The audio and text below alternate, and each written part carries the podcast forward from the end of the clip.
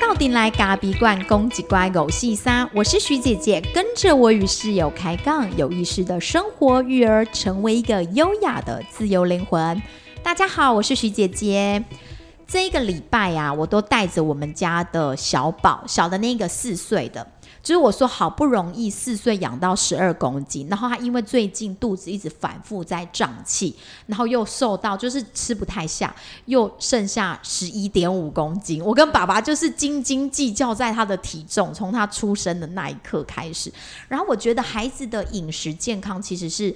就是爸爸妈妈最关心的，也常常是妈妈们都很 care 的部分。到底我们要怎么去照顾孩子的营养，让他的学习呀、发展啊都能更好？今天我们一样请到了海生华德福的校长张怡玲校长，校长好。会请导播好，很高兴又回来。哇，今天呢、真的可以请到校长。校长对于孩子的营养这一块啊，也是非常的有研究。然后，所以我们今天要来跟校长聊聊关于饮食，因为我们家的小宝刚刚说他最近常常胀气，所以原本我们早上。一开之前都是比较多是奶制品，可能会让他喝一些牛奶或保酒乳。可是因为一直有胀气的问题，医生就跟我说，就是奶制品可能得少一点。然后我就开始打那个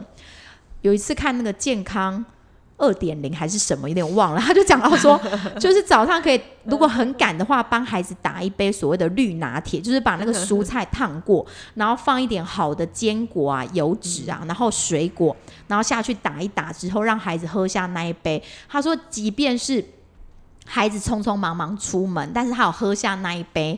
也可以。就是上学的时候可以确保他的营养是均衡的。校长你怎么看呢？呃，对啊，有一阵子我自己也是早上喝绿拿铁哦、啊，人家还没有流行的时候，我自己就这样子做。最主要是因为方便，又把基础的营养哈，比如说蛋白质，然后脂肪、碳水化合物，还有水果类的，全全部什么都有。但我是觉得食物的确民以食为天哈，食物这件事情对发展其实是最直接相关的，它会影响到我们的成长曲线，还会影就就像你担心小孩的体重一样，那也会影响到我们吃了这些食物之后怎么转化成。哦，身体的养分，然后甚至于他会，他他有没有补脑？哦，哦，不是只有曲线，还是是补脑，或者是说他心情好不好？哦，平不平衡？我想这就是教育要关心的，发展要关心的。那我个人是很有兴趣，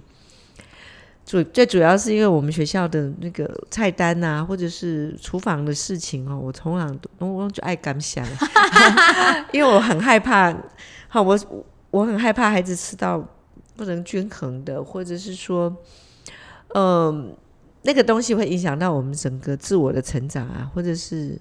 整体的平衡。所以我觉得是爸爸妈妈跟老师都要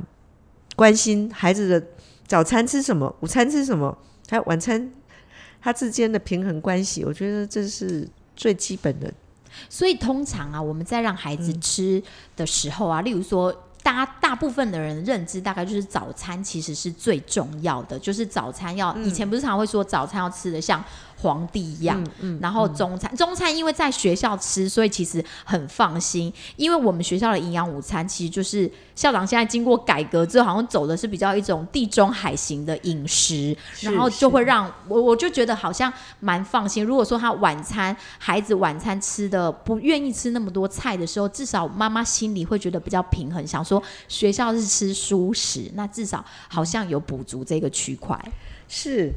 那因为传统上啊，我们用的油啊，或者传统上我们吃的这种豆类的东西，是坦白说它是干净，哈、就是说，因为我们学校一直都吃有机嘛，所以它是干净简单。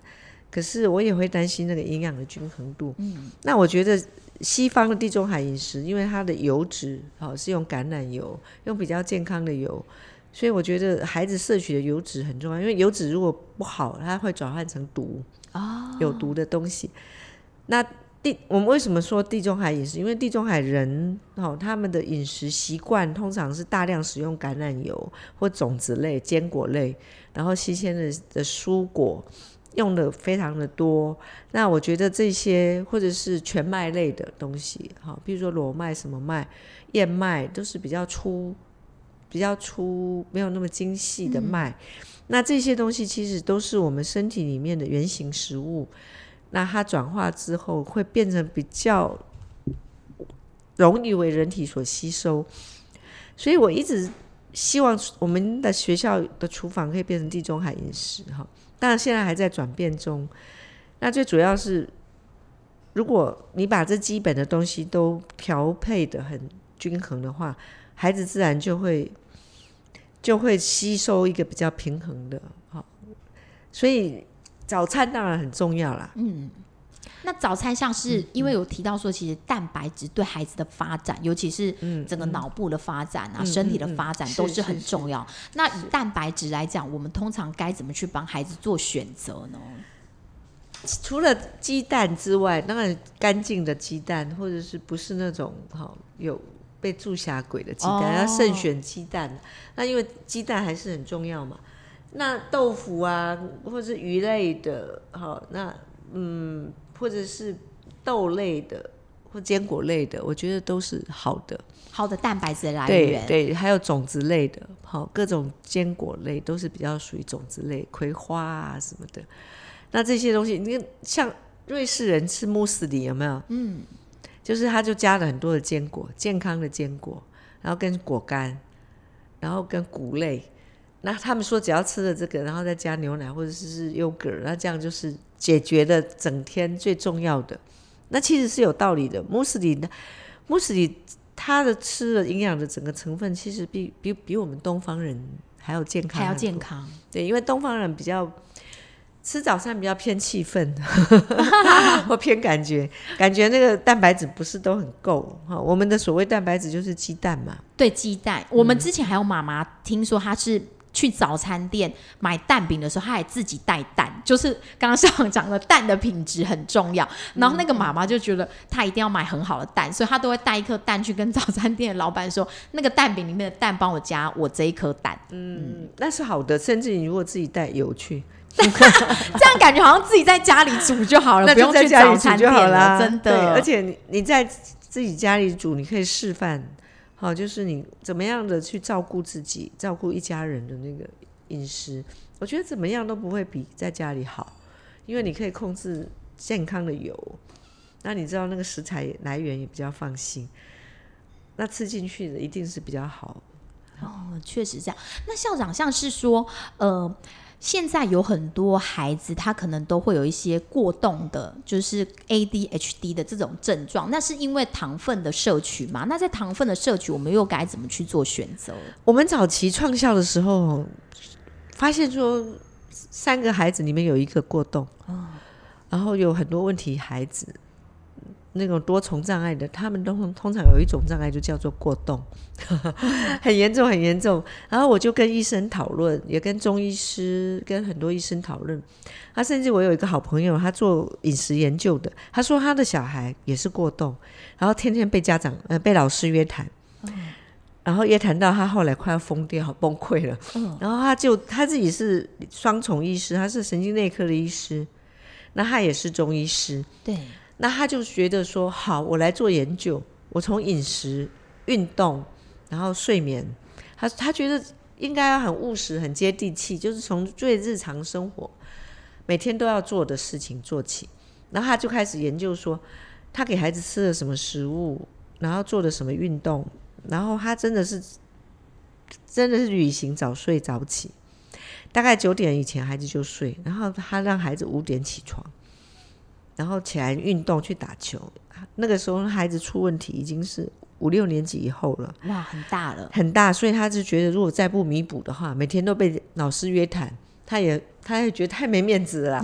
然后孩子又没有办法改善，嗯，所以呢，他自己真的发发表了 paper 哦，对，哦，然后就发现说，只要饮食是移除糖跟油。就是不给孩子吃糖、吃巧克力，然后油改成低脂肪。低脂肪的嘿，油，当然我们我们我我觉得他也没有做的很很很极端，他只是把油量降低而已。然后给孩子早晚大概是一一到两个钟头的运动量。嗯，他的孩子好像在三个月之内就减少了百分之六十的过动。哦，他被约谈的次数就减少了。那老师在期末面谈的时候就跟他说：“哇，你家孩子怎么了？有吃药是不是？还是 就进步很多，不用真的吃过动症的药。对，他就以为他是有用药，嗯，然后成绩啊什么都变得比较好，所以他就对于饮食非常有信心，饮饮食跟运动，特别是把糖移除，把糖移除，嘿，还有油降低，糖是指那些糖果、饼干、饮料、对对，再制品的糖，譬如说巧克力，还有蛋糕呢？例如说这些，蛋糕也都是多糖的，但是如果你是吃比较健康的哦，你自己做的，嗯，你可以控制那个糖，最好是自己在家里做多多谷，或者加燕麦的饼干，或者都是自己在家里做，那就可以把糖跟盐跟油降低。那盐也很重要，盐也不能太高。哦，嗯，听起来很像是对为三高准备的。所以这样听起来好像，如果像是现在的孩子很多过动症的问题，我们只要在糖的部分还有油的部分去帮孩子做一个选择，还有降低的话，就能比吃那些药来的更有帮助。那个已经被证实了，如果不相信的话，可以上网去查，就是过动症孩子的饮食建议，或者是说他早期早期有发表一些 paper，其实可以去查，叫曾启华医师，嗯，曾国藩的曾，曾国藩启的曾力世界的启。中华的华，这样听起来我好像在帮他广告。实际上他他不是饮，嗯他不是营养师，所以是还好。他有发发表一些研究 paper，关于过动症。我觉得他比较敏感的孩子，确实减糖是会蛮有帮助。因为我觉得我们家的小宝也是属于，因为他就已经这么小了，所以只要吃一点点的糖果饼干，对他来讲就是负荷蛮大的。那他小时候因为不太吃，所以有时候。保姆就会给他一点点的糖果饼干，然后我觉得他回来之后就会变得非常的躁动，对，然后食欲也很不好。那后来我们才慢慢发现说，其实他可能吃了这些所谓的垃圾食食物，然后造成了他这样。后来把这些东西都停掉之后，确实会比较稳定，然后睡眠好像也会有影响，就是他会晚上会比较好入睡。对对对，说到睡眠，就是说晚上吃什么，它会影响到睡觉的品质，然后也会影响到早上起床的那种的状态了。那幼小的孩子晚上应该让他吃什么样的食物才不会影响到他睡眠呢？我是建议不要太重的食物，所谓太重就是高油脂嘛，高油脂大鱼大肉，我觉得晚上其实是不适合。晚上的食物，我是建议还是要偏清淡。清淡是所谓的咸，还是说就是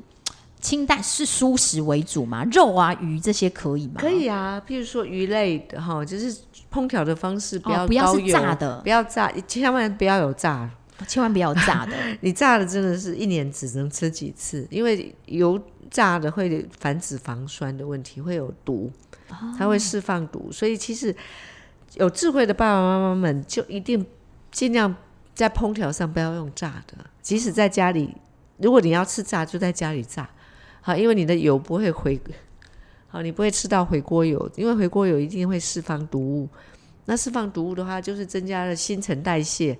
消化系统的负担。那如果消化系统是一个负担，晚上睡不好，早上起床一定是有问题的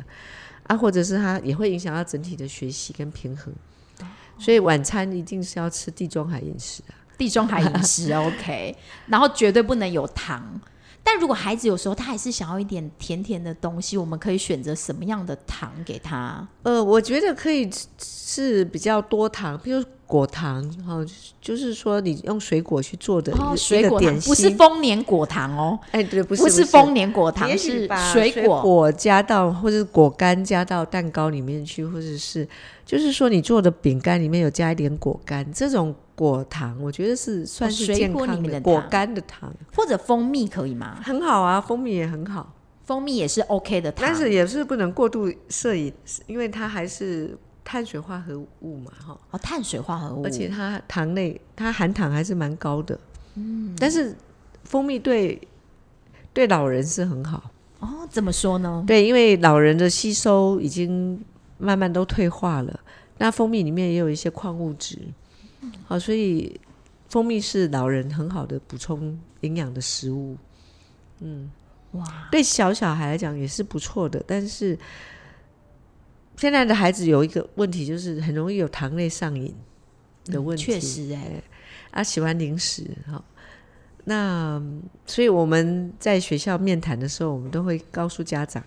要移除，尤其是有过动倾向，要移除糖，然后饮食要改变哈。我们都会很严重的告诉爸爸妈妈说，一定要移除巧克力啊，因为巧克力要好吃，一定会要加很多糖。你叫他吃苦的，不加糖，的那种，那个他吃不下去 啊。那八十五爬是现为了要吃得下去，又加了很多糖。所以还是高糖，所以我还是建议爸爸妈妈不要去，就是巧克力这件事情本身没有是是健康食品，但是因为被加了糖，除非你可以自己去买有机的可可粉来做蛋糕，OK，那糖加少一点，好，那加的是比较是黑糖或者是枫糖，好，就是你知道加拿大那个枫糖，就是属于比较品质比较好的糖。那如果是这样的话，是减糖就好，OK，反正自己做益处最多啦。真的这样听起来好像，如果说一边一般市售的早餐，其实都不会有，就是没有办法达到我们要给孩子早餐的营养。应该蛮难的，我不能说全部没有，应该是蛮难的哦，要要做很多很多的选择。那如果在议题的选择上，有没有什么样？议题的选择，你知道吗？我自己领悟到说，一个人要健康哈，他必须要去移除不必要的糖，尤其是饮料。嗯，台湾不晓得在经济起飞的时候，就各种饮料广告，哦，是不管是茶类的，不管是这种各种的什么可乐、什么汽水，哇，真的很可怕，因为那个那个利润很高。然后人手一杯，好像饮料店真的是每看台湾好可怕哦，对，那种简简直是红海哎。嗯，整个你如果看看那个一条一场市场或者是一条街有多少饮料店，它简直简直是竞争到好薄利的状态，可是还是很多人做，因为它它的成本低。嗯，可是你想想看，那个饮料里面有多少糖？当然，它现在为了要吸引人说，你看低糖、减糖、什么无糖，有没有？好，可是你看早期不是这样，早期那种都是多糖的、高糖啊，都是非常高糖的。所以我知道很，我在大学时代我就领悟到说，一个人要健康就是要移除饮料的糖。所以我就饮料就万万不可。我完全就拒绝所有的饮料，也就是说，免费的饮料，或者是说只要出去绝对不买那种饮料，都是自己带。好，因为我就觉得你无形中吃了那么多糖，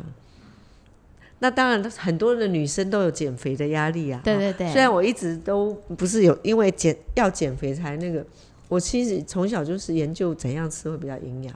啊，校长很注重养生，对对，我觉得第一件事情就是移除没有必要的糖的饮料，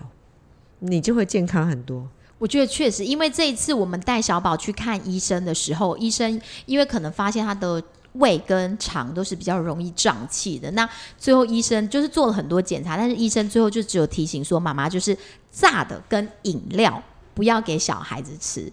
虽然我是想说，哎，也不知道到底是为什么是炸的跟饮料，可是刚刚听了校长的分享之后，就觉得我原来炸的跟饮料大概就是遗害孩子，就是祸害孩子最深的东西。对，饮料里面大部分都是糖，嗯，那炸了里面会就是毒。对，所以德国的哲学家费尔巴他就有一句名言哦：“你就是你所吃的食物。”我觉得这一句讲的非常好。我们好像从你吃进去的东西，好像就会显现在你的不论是外在或者是你的内在，都是有可能影响到的。对，那可能的确啦，就是食物里面包含很多嘛，哈，它有时候也是文化的一部分。譬如说，西方跟东方，西方发展的比较健康的类型，其实东方也有发展比较健康的饮食方式。那是说像日式那一种吗？对对对，日式其实是比较比较介于中式跟台式之间比较平衡的。那台湾人因为也受日式食物的影响，我觉得台湾人的饮食其实是偏向清淡，比较健康。OK，所以其实算蛮我们在西方看到很多胖子，康啊，对，确实，嗯，那最主要是因为那是文化啊，文化里面习惯吃高糖那种起司，油脂很高，然后蛋糕哦，你看西方的蛋糕都是很厚的、很重的，都很密，不像我们的蛋糕比较松松软软的 啊，所以不知不觉就吃掉很多的糖分跟油脂。我发现呐、因为我最近自己也在做一些减糖，就是少吃一些精致淀粉，像是白米饭、面条那一类的东西，然后是是也把一些比较糖蛋糕就比较少吃。但是蛋糕这种东西，就是有时候有疗愈女生的效果，都不吃好像有点太对不起自己了。然后，所以我还是会稍微吃一点，但饮料也是跟校长一样，很久都没有喝过饮料这种东西了。那我后来发现，当我的饮食是比较减糖的状态的时候，精神反而是比较好的、欸。对，绝对是。那我觉得其实也人也不要太苛刻自己，有时候饮食也是一种社交，饮食也是一种文化。譬如说，我自己也是很喜欢美美味的蛋糕哈，或者饼干，或者偶尔也会吃一点零食。我觉得没有那么需要要给自己弄那么紧张，那个罪恶感。但是就是慎选呐、就是选择比较健康一点的蛋糕哈，或者是，也就是我觉得咖啡啊、茶，我觉得只要适量，都是一种文化，都是很美的，那些都是灵魂的食物。我校长刚刚讲到茶跟咖啡的部分，这时候我就很想跟大家讨论一下，因为咖啡，因为我们本来本身就开咖啡馆，那茶我们有时候也会品饮一下。那我们店里啊有一些客人，他们就是医护人员，那他有跟我们分享过，在他们医护人员他们这个科室里面有一个文化，就是他们早上上班的时候，通常都会先泡一些茶来喝，然后他们会觉得就是蛮。放松的，哎、就是蛮放松的感觉。然后到下午的时候，他们会觉得开始吃完午餐有点昏昏欲睡的时候，他们就会开始透过喝咖啡让自己去，就是整个脑袋是更清晰的。那我有看了一些，就是有一些书籍上，他有分享到。茶跟咖啡，以前我以为茶跟咖啡是替代性，就是其实很相像，都是让你比较有精神的东西。后来我发现有一些书籍上会聊到说，茶其实好像其实是比较放松的东西，那咖啡是比较理性的东西，是这样子吗？从文化的角度来看，是啊，好，因为茶你可以看看茶道嘛，好，你茶道那个氛围，然后它就是一种静思冥想，或者甚至是一种比较呃比较一种文化社交。那咖啡的文化，西方里面就理性主义，哦、我就印象很深刻，就是他们喝咖啡的时候都就是很会辩论，还，就是他们的词风就是很利。然后我记得我在多年以前第一次去过德国的海德堡，好海德堡大学，然后散步在哲学家的步道，我就觉得哇，好有哲学气息哦，还有哲学家大道，我也学着很像哲学家这样，也走了一下。然后到晚上的时候，人家说，哎，这边大学生啊都在 pub 里面辩论。然后我一去看，哎，pub 里面不是就有酒哎，他们也点咖啡，也点咖啡，哎、晚上哦，他们晚上也点有咖啡有酒啊，然后这种辩论的很激烈啊，哦我反而是很羡慕哎，就是那种学术的气息、思辨的这种呃风气是非常鼎盛的。那我就在想说，那一定是跟喝咖啡有关系，啊，就会变得很理性脑嘛。，对，理性思辨，然后就是会有一种必须要去有一交锋这样。交锋，可是我觉得这是很棒的。哦，有哎、因为好像以前早期的那布尔乔亚，他们也是会在咖啡馆讨论一些时事，然后一讲可以讲一整天。是是是，那茶反而其实它是会让人很放松的嘛。我觉得东方的茶道哈，你看看茶的文化里面，就即使是乡下，哦，阿公他也会泡一壶茶，嗯，然后跟朋友聊天哈，然后就是，我觉得它就是一种人际，一种催化这种关系，然后就要谈事情也比较好谈哈。哦 所以茶的文化里面就变成有一种软性、柔性之呃，就是感性、社交性比较大在里面。其实当然咖啡也是，但是后来因为东西方遇见了嘛，你看现在现在台湾也种咖啡，然后我们也对咖啡，我们把咖把咖啡当茶喝。好，现在像我又咖啡又茶的，我觉得那就是生活乐趣啦。那他当然也就是在社交的时候一定要有这些东西，我觉得这就是一种文化的美学，不是吗？哦，我最近我我自己啦，因为我自己从事咖啡馆，然后后来看到这样的论述之后，我就会慢慢的去观察，比较有意识的自己就是在喝咖咖啡跟茶的状态。那我有就真的是有发现，在喝咖啡的时候，你就会脑袋就会开始组织。然后做很多很多的解，对，就会开始一直一直动，一直动，一直动，我停不下来。然后当我想要让自己停下来的时候，我就会想说，那来沏一壶茶来喝好了，就是让自己也呈现一种比较慵懒的状态。嗯嗯不过如果以医学来讲的话，茶跟咖啡适量的，他们都有都有医疗效用的。哦，哎，譬如说茶可以抗癌，哈、绿茶最近已经已经被证证实了，它是蛮蛮好的预防哦，预防的东西。那咖啡听说也适度的咖啡也可以预防老人痴呆症，跟喝吃巧克力一样，因为有那个可可咖啡因。其实它不是完全是坏处的，它也有好处。哇那我们想要再请教一下，就是有的人会说，比较幼小的孩子，就是可能三岁以前的孩子，其实蛮适合吃熟食的。那荤食的话，是要在可能三岁以后，在人智学上啦，但不知道您对这有什么样的看法？呃，对，从健康的角度来看，因为七岁前孩子还在建构他的组织器官，我们要把他很多的能量放在他肉体、物质体、组织体的建构上。那如果饮食它比较重，食物比较重，比如说肉类它比较重，那就会影响到消化器官的建构，因为它的发展还没有成熟。是他花比较多的时间去消化这些食物，对对，那比较重，那他的器官又不成熟，那又要花那么多时间去建构，那对孩子的发展势必是不好的。哦，主要是站在这个角度，就是帮助孩子可以去建构，可以很健康的去建构自己的组织，那不要把能量耗在要去对抗那些很重的食物。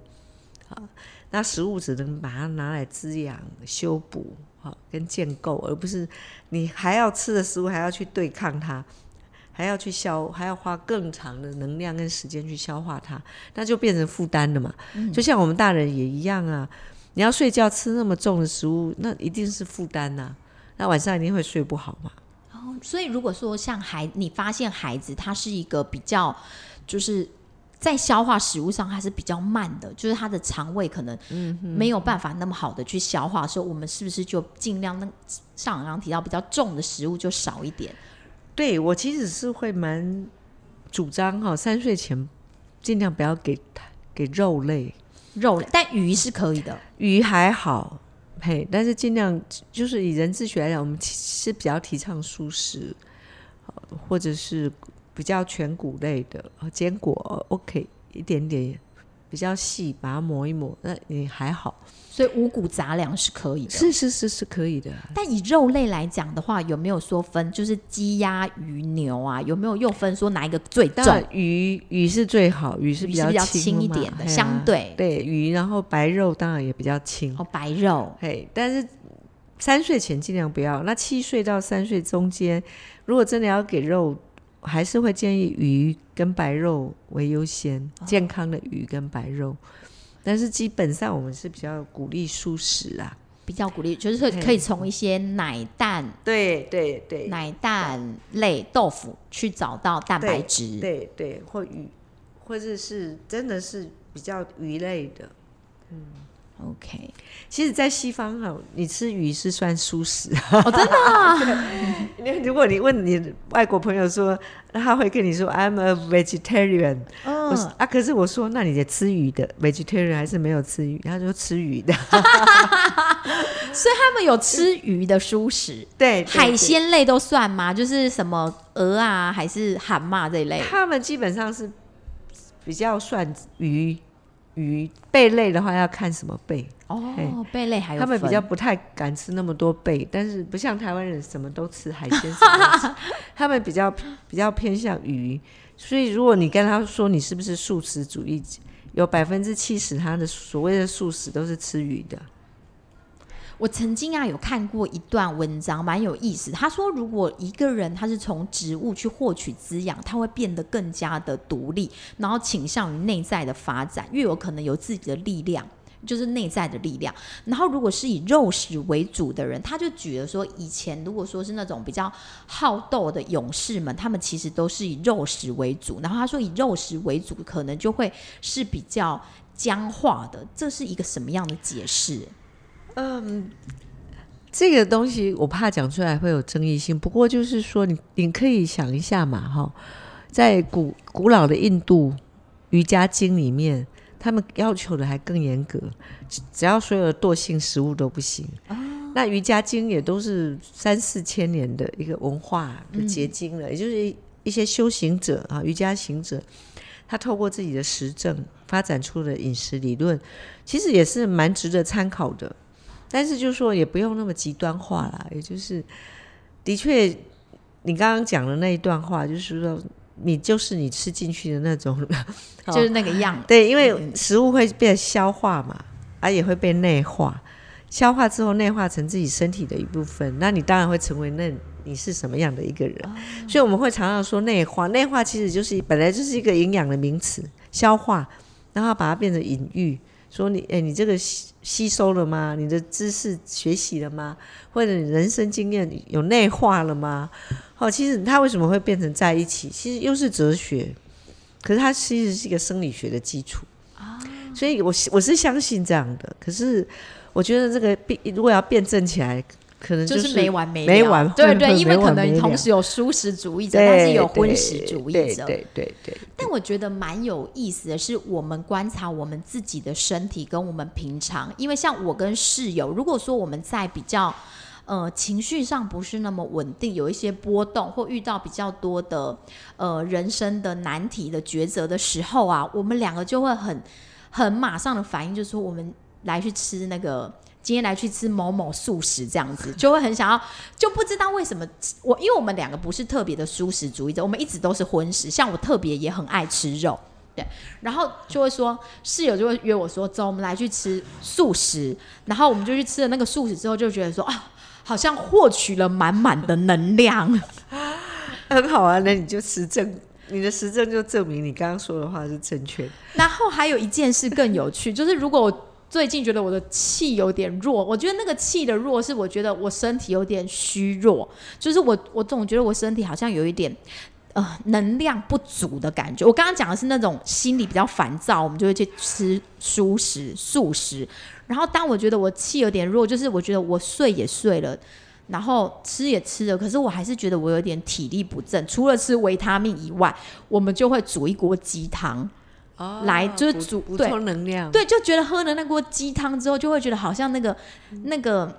那不是心理，那是身体觉得有力气了。嗯哼，所以我刚刚讲那段话，其实我在文章中读到的时候，我就呼应到我跟室友自己的日常里面的饮食习惯，我就有得到一点点启发。因为那个中医师有跟我们说，呃，喝鸡汤可以补气，然后。后来自己也觉得哦，确实可以补气。是，我觉得那就是实证嘛，哈。那但是我觉得，呃，我个人也是有这样的经验。只要你想要保持头脑清明的时候，你吃的食物要越少越好，然后要越清淡越好。我我觉得这就是一个生活经验，你的身体会告诉你，身体不会说谎。如果你你常常倾听自己的身体的需要，譬如说你突然很想吃什么食物，我觉得那个都是非常正常的。你身体就是最好的实证主义，它会反刍给你。所以我觉得要相信自己的身体内在的声音。哦，内在的声音，对啊。然后你选择的食物的时候，可能我觉得会有个别化，因为饮食这种东西，随着每个时代它都有不同的论述。是是是。然后就是你可能要去感觉到你吃的那个食物之后，你自己不论是生理上跟心理上的感觉是什么。嗯，对。那我想说，因为传统上、文化上，或者是有很多的哲学书上都有在推行所谓的要断食啊、斋戒，好，我觉得那个通通常已经都结合了很多很多人的经验了。那甚至于也有被医学证明说，哎，其实那也不那也是有很多的利益的。所以我是觉得说，我们一方面要倾听自己的身体的声音，一方面我们也要去参考一下，哦，这些人他们这几千年来的一个哲学嘛，哈，比如说瑜伽的。那各种宗教，我觉得都是有道理的，嗯，都可以参考的。所以等于说，我们还是得去了解自己的身体，我们从各方面去了解饮食的知识，但是也要回归到自自己跟食物的一个连接。对，那我自己从教育现场上，我也实证到说，哎，奇怪，孩子很神奇，他只要移除糖，嗯，跟油。高油高糖，哎，他就不不好的油就不过冻啊。哦，那这个也是事实。那那个就是实证，你就很清楚的。那因为当然前提是爸爸妈妈要配合。嗯因为我知道它有好处，那我做了，那这个真的是需要一点决心、意志力，那就是马上受益了。那你为什么不做？哦，真的。那像你就不用吃药啦，因为过过动就是需要吃药嘛。那如果你你可以。真的去履行饮食、运动、睡眠，那你可以移除药物。那药物不管怎么样，它毕竟有副作用嘛。那你为什么不得不得到这样的好处？哦，我就是我就会觉得很忧心，想要呼吁说，其实爸爸妈妈有很多的好方法，都是在生活日常里面，就在日常里把运动、饮食跟睡眠帮孩子调整好，其实他整个学习力跟专注力都会提升。对对对。这是一定的，所以其实饮食有一种疗愈的作用，在饮食里头，当然很疗愈啊。好，譬如说你刚刚说的，没有能量喝一碗鸡汤，哦，不管是心情或者实际上，它就是被疗愈了嘛。这种疲累的那个能量已经驱疲的被疗，然后你感觉你在做这件事情的过程里面，你你在照顾自己，在滋养自己，这本身也是很很重要的疗愈啊。嗯，然后再来就是，我觉得有一件蛮有趣的，就是像幼儿园的老师那时候跟我们说，其实越幼小的孩子，他的饮食必须要更有节奏跟规律。那时候老师会给我们一个方法，就是说我们可以自己画自己的家庭菜单例，例如说我们礼拜一早上就是给孩子吃馒头夹蛋。然后礼拜二可能就是牛奶搭配什么，那礼拜三可能是沙拉，类似这样子。因为之前每天早上我们家小孩也会面临一个问题，每天早上都会说：“妈妈，我们今天早上要吃什么？”然后我可能就讲：“我们今天吃面包。”他就说：“哦，我不想吃面包。”然后就会说：“就一个要吃面包，一个要吃葱油饼，或者一个要吃什么？”然后常常就会陷入那种。A 高兴或 B 高兴，那后来老师就跟我们说，其实很幼小的孩子，我们就必须去规律他每天吃什么。例如说，今天晚上就是卤肉饭，那明天早上就是，哎，明天晚餐就是饭。那这样的对孩子来讲有什么样的好处？嗯，其实哈，我觉得饮食里面有很多的因素是是情感的因素，饮食里面有很多温暖觉。如果是我常常会鼓励爸爸妈妈自己亲手或者带着孩子去预备。你们隔一天要吃的早餐，譬如说你已经烘好了是什么燕麦的，哦，就是说，哎，燕麦吐司，哎，现在很多人在自己在家里做做面包，嗯，做隔一天早上或者馒头。那如果有一种参与，有一种爸爸妈妈的味道，或是我们共同创造出来的，为自己身体预备的，有点仪式感。好，如果说这是我最鼓励的，就是自己预备，而不是都是买，就是我们一起来参与，那就会珍惜食物，就把这个食物这个本身变成是一种仪式，然后也变成是一个照护、一个滋养，然后也是一个感情的联系。然后那是我跟爸爸妈妈一起做的。我我刚刚介绍那个医师，他他蛮感人的，他为了他小孩的过动。后来他就跟他先生约好，他先生也是医师，他先生早上负责五点起来打豆浆，哇然后他自己负责做面包。他为了要让孩子知道说爸爸妈妈为了你的过动，我们从饮食开始，那爸爸陪你打篮球，妈妈陪你好做一些比较体体操类的，因为妈妈也要减肥 啊，所以我觉得一切都连接在一起，就扣在一起的时候，那个饮食这件事情就不是只是饮食了。哇，在这种很速成的年代里，好像我们什么东西都很求快，就像我们之前聊的那个手工，也是就是很像帽子，其实都有现成的，是那为什么还要自己织？对，那如果从我们的教育角度来看，你看看那个那个手工手作本身有多少感官的智能在里面，有触觉，有视觉，然后有温暖觉，因为你戳它就温暖了嘛，然后有温有温度的是温暖觉，然后还有什么？好，然后你看食物有有嗅觉，有味觉，有触觉啊，还有那有各种的温暖觉，全部都加在一起的，那对小孩子一生的礼物哈，就是我在想，他回想记忆有什么？记忆里面有妈妈的味道、爸爸味道，或是我们共同曾经做过面包，或者曾经一起榨果汁，一起什么的，一起努力过，然后又吃进去了。好，这些其实都是食物的记忆，我觉得这是最重要的。哇，校长刚刚真的分享的很棒，就是我们跟那个物品或者是吃进去的东西之间的连接，就是在我们带领孩子的过程当中，我们作为大人如何有意识的去预备这些东西，让孩子有机会去跟他吃的、用的的东西去做一个深深的连接，那他真正。整我觉得整个身体都会得到滋养，不是速成的东西，就是你也不知道自己在吃些什么。很，我记得啊，在当妈妈的这几年来，因为生活过得很紧凑，所以我常常都不知道我自己吃进去的东西是什么。就是 时间到，然后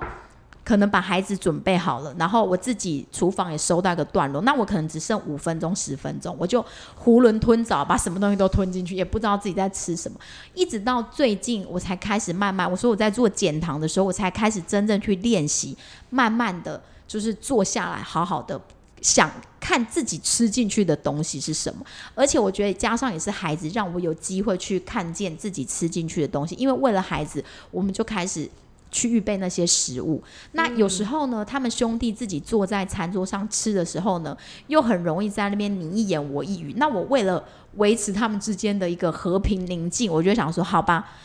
妈妈，我不是老娘，我是妈妈，我自己就坐在那里，坐在那边，好好的跟你们一起吃，一起聊天。然后我我后来就会发现，那个吃进去的东西，其实身体感受到那个食物是不一样的。哦哇，好，很棒哎！你有这个体悟，也就是说，当你从容下来了，然后你就慢慢的放慢了，然后你也看到孩子，他也有感受得到，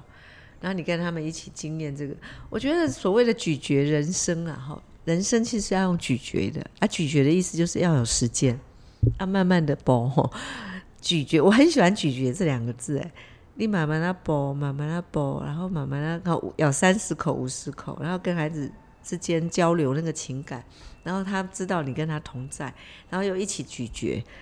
我就觉得人生的甘苦哈，或者是人生的各种滋味，都在这个咀嚼人生里面，不是吗？真的，而且光是带孩子咀嚼很不容易，因为我们小宝的个性很急，他常常在吃东西的时候都是很快的，他吃到他喜欢的东西就呼呼呼把它全部吃下去，然后他不要吃的东西，他就是甩头就走。对，所以我觉得要带领这个孩子去咀嚼食物，好像我自己得先练习。对，爸爸妈妈自己示范出欣赏食物、品尝食物很有品味的人生很重要。哇，真的谢谢校长今天给我们分享那么多关于饮食的部分。最后也送给大家一段话：饮食不仅影响生理上的健康，也能够促进或者是妨碍我们内在灵性的发展哦。每个人必须要确实的知道每个当下适合自己和孩子的饮食是什么。谢谢大家，谢谢校长，下次见，谢谢慧琴，拜拜，拜拜。